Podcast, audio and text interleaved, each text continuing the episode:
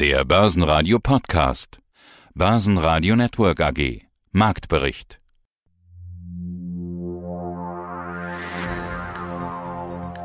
Unsicherheit über den weiteren geldpolitischen Kurs in den USA drücken auf die Stimmung. Der DAX pendelte am Donnerstag zwischen 15.700 und knapp über 15.800. Von der Wall Street kommt keine Hilfe. Aus dem Börsenradiostudio A heute Peter Heinrich. Schlusskurse DAX minus 0,4% bei 15.793 Punkten, MDAX minus 0,4% bei 35.954. Und in Wien der ATX Total Return 7.214 Punkte, eine Differenz von minus 0,5%. Diese Interviews haben wir für Sie heute im Interview POR AG 10% mehr Auftragsplus auf 7,9 Milliarden. CEO sagt, überall ist das Zeichen auf Wachstum. Zudem haben wir den CFO Andreas Schillerhoff künftig ein bis zwei Tage mehr im virtuellen Büro. CRIMO vervierfacht den Gewinn im ersten Halbjahr. Dann haben wir einen Podcast von Hans Invest, den Solid Fonds. Er geht davon aus, dass wir dauerhaft hohe Inflationsraten sehen. Und wir haben Thomas Rappold, Regulierung positiv sehen in China. E-Commerce First, die wichtigsten Player aus China. Zurück zur Inflation. Höhere Preise für Öl, Baustoffe, Preisschub macht höhere Inflation. Im Interview Florian Müller von Solid. Mein Name ist Florian Müller. Ich bin äh, Geschäftsführer der Solid 4 GmbH und federführend zuständig für den hauseigenen Solid Wertefonds. Das finde ich spannend, da würde ich gerne mal nachhaken. Ja, warum ist das so? Also Sie gehen davon aus, dass jetzt diese Corona-Peak der Inflation, dass das quasi der Beginn einer Dauerinflation ist? Denken wir schon. Wir sehen es, also es sind ein paar Indikatoren, die wir zu Rate ziehen. Also beispielsweise, was jetzt sehr interessant ist, ist, dass beispielsweise die Immobilienpreise, wenn man die nominal betrachtet, mittlerweile 40 Prozent über den Preisen stehen von vor der Immobilienkrise in den USA von 2007, 2008. Ein Jahreskontext haben sich um 20 Prozent erhöht. Das hat zur Folge natürlich, muss man kritisch sehen, dass natürlich auch ähm, mit einer zeitlichen Verzögerung von sechs bis neun Monaten dort auch die Mietpreise steigen. Und ähm, wieso ich hier immer die USA zu Rate nehme, weil die USA ist der Indikator, der letztendlich für die ganze Weltwirtschaft dann äh, verantwortlich ist, beziehungsweise seine Fühler ausstreckt. Hier in Deutschland sehen wir es speziell bei den Spritpreisen, die jetzt gegenüber letztem Jahr teilweise um 30, 40 Prozent gestiegen sind, vorhin angesprochen haben, die Lebensmittelpreise deutlich nach oben sind und wir haben gerade bei Dämmmaterial, Baustoffen, ähm, Komponententeile, wie gesagt, derzeit auch einen Engpass, was diese Preisdynamik natürlich nicht ins Stocken gerät, sondern das Angebot sinkt. Die Nachfrage ist weiterhin gegeben, sodass das natürlich ein perfekter Nährboden ist für weiter steigende Preise. Ja, mein Name ist Thomas Rappold, ich bin Investment Advisor für Technologieindizes. Lassen wir uns heute über China sprechen. Vor allem die Technologiebranche wurde ja von den chinesischen Behörden unter die Lupe genommen. Börsengänge mussten abgesagt werden, Firmen wurden zerschlagen, boomende Krypto-Mining-Unternehmen an vielen Stellen wurde da der Boden entzogen. Das klingt nach einem Schlag der kommunistischen Partei gegen die Privatwirtschaft. Also da gab es bisher in den letzten Wochen und Monaten viele Schlagzeilen. Thomas, wir haben eine Hörerfrage und der Hörer stellt die Frage, bitte befragen Sie Ihren Experten zum Thema China-Aktien aufgrund der chinesischen Regulierung der chinesischen Regierung. Vor dem Hintergrund, dass immer mehr Großinvestoren wie Soros oder Casey Wood ihre China-Aktien abstoßen. Fließt denn derzeit wirklich viel Geld ab aus China? Ja, das kann man schon sagen. Das sieht man auch an den aktuellen Veröffentlichungen. Die amerikanischen Großinvestoren müssen ja in jedem Quartal melden, welche Investments sie getätigt haben, beziehungsweise von welchen Investments sie sich zurückgezogen haben, die sogenannten berühmten 13F-Filings, wo quartalsweise die amerikanischen Großinvestoren eben ihre Käufe und Verkäufe der amerikanischen Börsenaufsichtsbehörde SEC melden müssten, geht eben hervor, dass insbesondere drei große Hedgefonds-Schwergewichte, nämlich George Soros, Ray Dalio und Casey Wood, dort äh, massiv Bestände in ihren China-Positionen verkauft haben. Das hat natürlich auch zusätzlichen Druck äh, gebracht auf die Unternehmen. Und ja, es ist richtig, dass sich da viele getrennt haben. Aber es gibt ja auch sehr, sehr bekannte Großinvestoren, nämlich namentlich der zweite Mann hinter Warren Buffett, nämlich Charlie Munger, der vor einiger Zeit ja massiv in Alibaba investiert hat äh, dort, also noch vor diesen Turbulenzen, weil er der Meinung ist oder war dann, dass Alibaba eben ja sozusagen einer der wichtigsten Picks ist. Und er geht ja, Charlie Munger geht ja bekanntlich noch konzentrierter bei seinen Investmententscheidungen vor als Warren Buffett.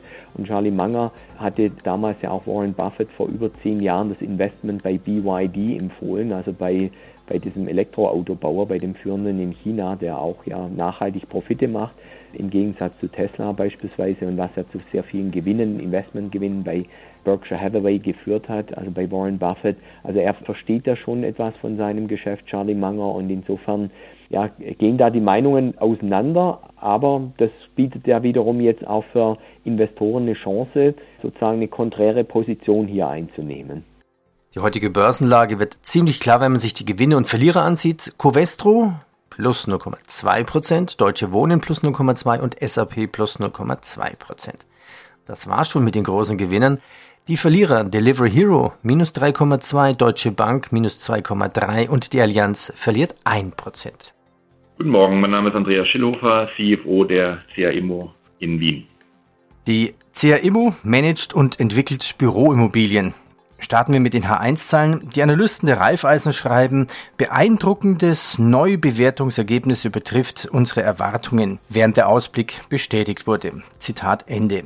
CRIMO kann den Gewinn also im ersten Halbjahr vervierfachen. Das Konzernergebnis liegt bei 171 Millionen, deutlich über dem Vorjahreswert von 44,7.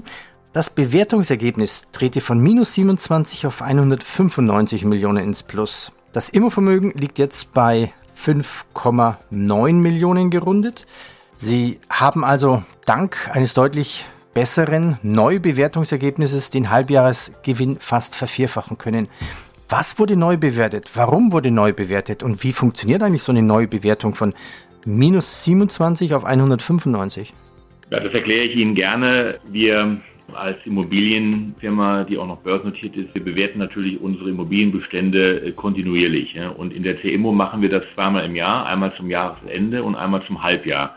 Und da wir jetzt das Halbjahr beendet hatten, haben wir natürlich auch in unseren Zahlen jetzt die Ergebnisse unserer Bewertungen, die von externen Gutachtern, wie eben beschrieben, vorgenommen werden. Und der Grund für die starke positive Veränderung in, im ersten Halbjahr 2021 liegt darin begründet, dass zum einen natürlich das Jahr 2020 sehr stark geprägt war durch äh, Covid-19. Wenn Sie sich erinnern, hatten wir ja im ersten Quartal und auch im zweiten Quartal erhebliche Beschränkungen und eine sehr hohe Ungewissheit in den Immobilienmärkten. In der Folge hatten wir damals natürlich auch aufgrund der Untersuchungen und Analysen unserer Bewerter und der externen Experten gewisse Immobilien auch abgewertet, insbesondere natürlich Immobilien, die stark von Covid-19 betroffen waren, also beispielsweise einige unserer verbliebenen Hotels.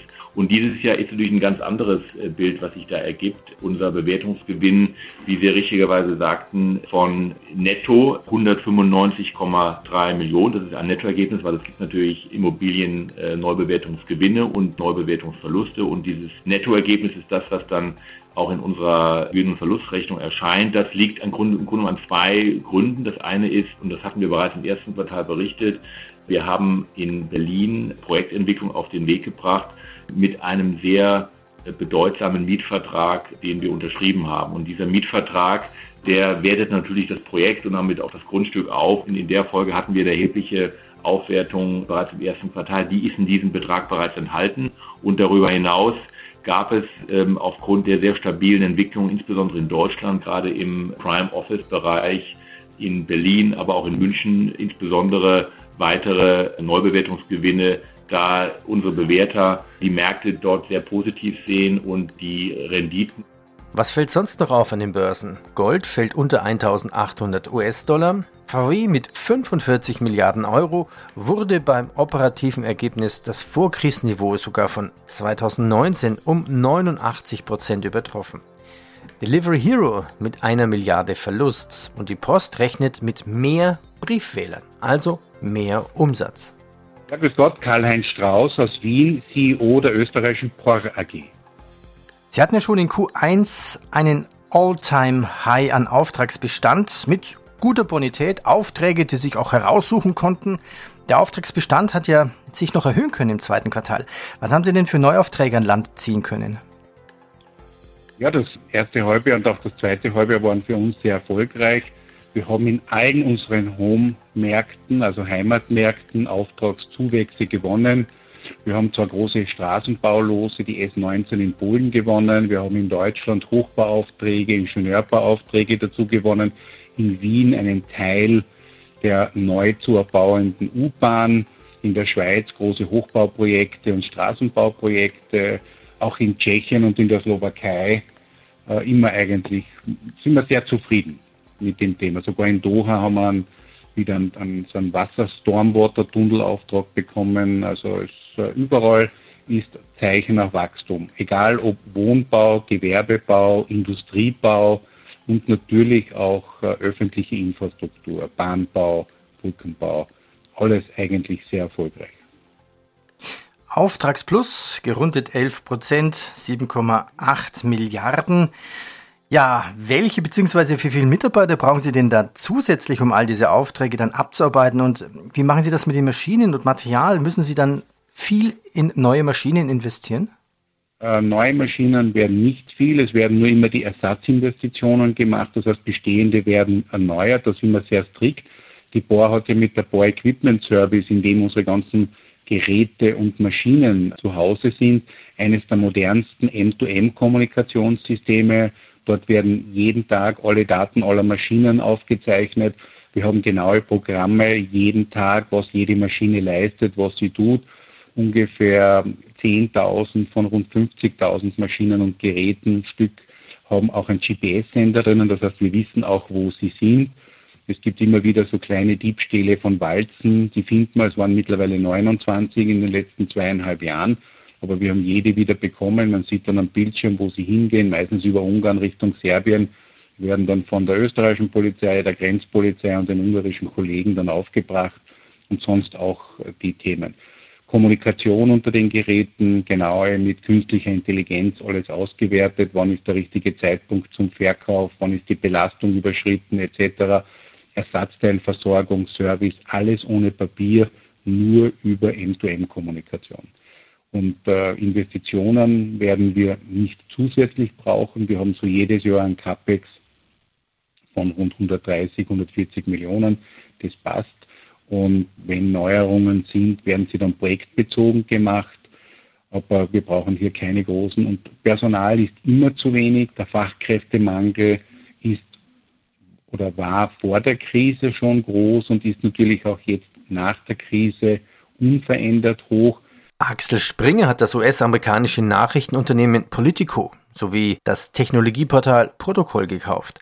Der Kaufpreis soll über 600 Millionen Dollar betragen. Die US-Aufsichtsbehörde ermittelt gegen die DWS wegen Greenwashing. Ja, und Vielmann hebt die Prognose Aktie plus 2%. Machen wir weiter mit chinesischen Aktien. Der chinesische Elektronikhersteller Xiaomi, äh, spreche es halt mal so aus, wie ich glaube, es könnte mit meiner bayerischen Mundart so ausgesprochen werden. Ist er schon der größte Smartphone-Hersteller der Welt? Sie haben Apple jetzt inzwischen überholt, laut aktuellen Zahlen. Äh, dann Apple hat ja einen sehr starken Lauf gehabt jetzt durch, durch auch das Thema 5G dann. Und sie sind am äh, Marktführer eigentlich an Samsung dann dran. Und äh, sie haben äh, jetzt laut Laut den letzten Erhebungen aus dem Juli, dort haben sie ihre Verkäufe gegenüber dem Vorjahr um 83 Prozent gesteigert und haben inzwischen eben einen Marktanteil von 17 Prozent, ähm, 3 Prozent Steigerung gegenüber dem Vorquartal. Auch Xiaomi steigt jetzt ein in neue Produktlinien wie E-Roller, Staubsaugerroboter, aber man will auch smarte Elektroautos bauen. Dann, also Xiaomi hat ja da, ist ja so ein bisschen so in den Fußstapfen von manche sagen zum chinesischen Tesla oder zur chinesischen Apple. Also sie haben ja da größere Ambitionen, mehr aus ihrem Smartphone-Geschäft zu machen. Und sie profitieren natürlich auch von dem Krieg gegen Huawei dort, die jetzt im Smartphone-Bereich aufgrund von Bauteileknappheit und so da zurückliegen. Und da hat Xiaomi jetzt äh, einfach dann auch Huawei mal glatt überholt. Da würde ich gerne noch mal ein bisschen philosophieren mit Ihnen. Wie muss denn eine Büroimmobilie anders sein in der Zukunft? müssen Büroflächen für Mitarbeiter wenn sie wieder aus dem Homeoffice ins Büro gehen, attraktiver werden als früher? Zum Beispiel wird sich ja auch wahrscheinlich so ein Arbeitshybrid entwickeln. Sie sagten es ja schon, aus drei Tagen Homeoffice, dann zwei Tage Büro mit Besprechungsmarathon, wenn ich dann im Büro bin. Das heißt ja auch, die Besprechungsinfrastruktur in den Büros muss anders werden. Was diskutieren Sie da mit Ihren Kunden? Welche Wünsche hat der Kunde? Sie haben vollkommen recht, der Kunde, unsere Mieter, unsere Großkunden insbesondere, wir reden ja auch von Kunden, die weltweit aktiv sind, die natürlich Büros in anderen Ländern und Kontinenten sogar anmieten, also Beispiele äh, PwC, Google, unsere großen Unternehmensmieter. Natürlich haben die sehr hohe Anforderungen an ihre Immobilien, an ihre Flächen, die sie ihren Mitarbeitern zur Verfügung stehen. Und ich denke mal, vieles wird sich ändern und ich bin sehr froh, dass die CMO da sehr gute Antworten drauf hat. Also beispielsweise sehen wir einen ganz klaren Wunsch nach flexiblen Büroflächen, nach Flächen, die sehr stark auch genutzt werden, natürlich für gemeinschaftliche Aktivitäten, die man dann natürlich, wenn man im Büro ist, zukünftig viel stärker dann dort ausüben wird. Die Mieter verlangen natürlich nach sehr sicheren Flächen, auch was das Thema Kontakte angeht. Wer weiß, ob diese Covid-19-Pandemie sich, äh, sich, noch, sich noch länger hinzieht. Also das ganze Thema Sicherheit, Sauberkeit, Flexibilität, aber auch natürlich Lebensqualität und angenehme Flächen, also insbesondere die Begrünung von Büroflächen, die, die steht für uns sehr, sehr hoch in der, in der Liste an Mieterwünschen. Also wir, wir leben Mieter, die natürlich gerne, wenn sie im Büro sind, auch nach außen gehen können, die beispielsweise gerne auch eine Terrasse hätten, Balkone hätten. Also das war ja früher nicht Bestandteil von klassischen Büros, ja, und wir müssen schauen, und das tun wir jetzt auch in einigen Projekten, äh, beispielsweise mit unserem Projekt äh, Grasblau in Berlin, wo wir diese Attribute, die ich gerade genannt habe, sehr stark integrieren. Ne? Insbesondere das Thema Verbindung mit der Natur, sehr starke Begrünung, aber auch die Möglichkeit, dass sich Menschen auch in Innenräumen, aber auch in Außenräumen aufhalten können und ihrer Arbeit nachgehen können. Ja, und hier, wie jeden Tag, der Hinweis, alle Interviews in Langform gibt es natürlich in der Börsenradio Mediathek auf börsenradio.de. Und wenn Ihnen dieser Podcast gefällt, bitte bewerten Sie uns mit fünf Punkten in Ihrem Podcast-Portal und abonnieren Sie uns. Immer schön positiv sehen. In acht Monaten beginnt ja schon wieder der Sommer. Und bleiben Sie jetzt im Herbst immer schön negativ. Stellen wir doch mal diese Aktien kurz etwas genauer vor. Starten wir mit genau. Alibaba. Alibaba von Jack Ma gegründet. Wo steht die Aktie? Ja, die Aktie hat jetzt eigentlich auch sehr viel quasi aufs Dach bekommen dann. Sie gilt ja eigentlich als Art Amazon für China, aber, aber weit mehr. Alibaba inkludiert ja auch mit Ant, früher unter dem Namen Ant Financial, quasi der Fintech, das größte Fintech überhaupt weltweit, war ja geplant letzten November den Börsengang in Hongkong auf den Weg zu bringen. Das hat die ganze Sache ins Rollen gebracht hinsichtlich Regulierung, dass dieser Börsengang ja kurzfristig abgesagt äh, worden ist. Alibaba wuchs jetzt ja auch äh, bei den aktuellen Zahlen im Jahresvergleich Umsatz um 34 Prozent. Alibaba ist sehr, sehr profitabel. Dann hat jetzt ein, ein Nettogewinn da auch Quartalsbericht bekannt gegeben von 6,6 Milliarden US-Dollar. Und trotz dieser Turbulenzen, die es gibt oder gab, wächst das Unternehmen sehr, sehr gut. Und ich denke, Alibaba, die quasi als erstes eins auf die Mütze bekommen haben, haben die Lektion ja auch gelernt und sehen jetzt auch die Regulierung insgesamt ja als positiv, haben sie auch artikuliert, auch bei Ant, bei der Tochter dort, bei der Finanztochter, bei der Fintech-Tochter.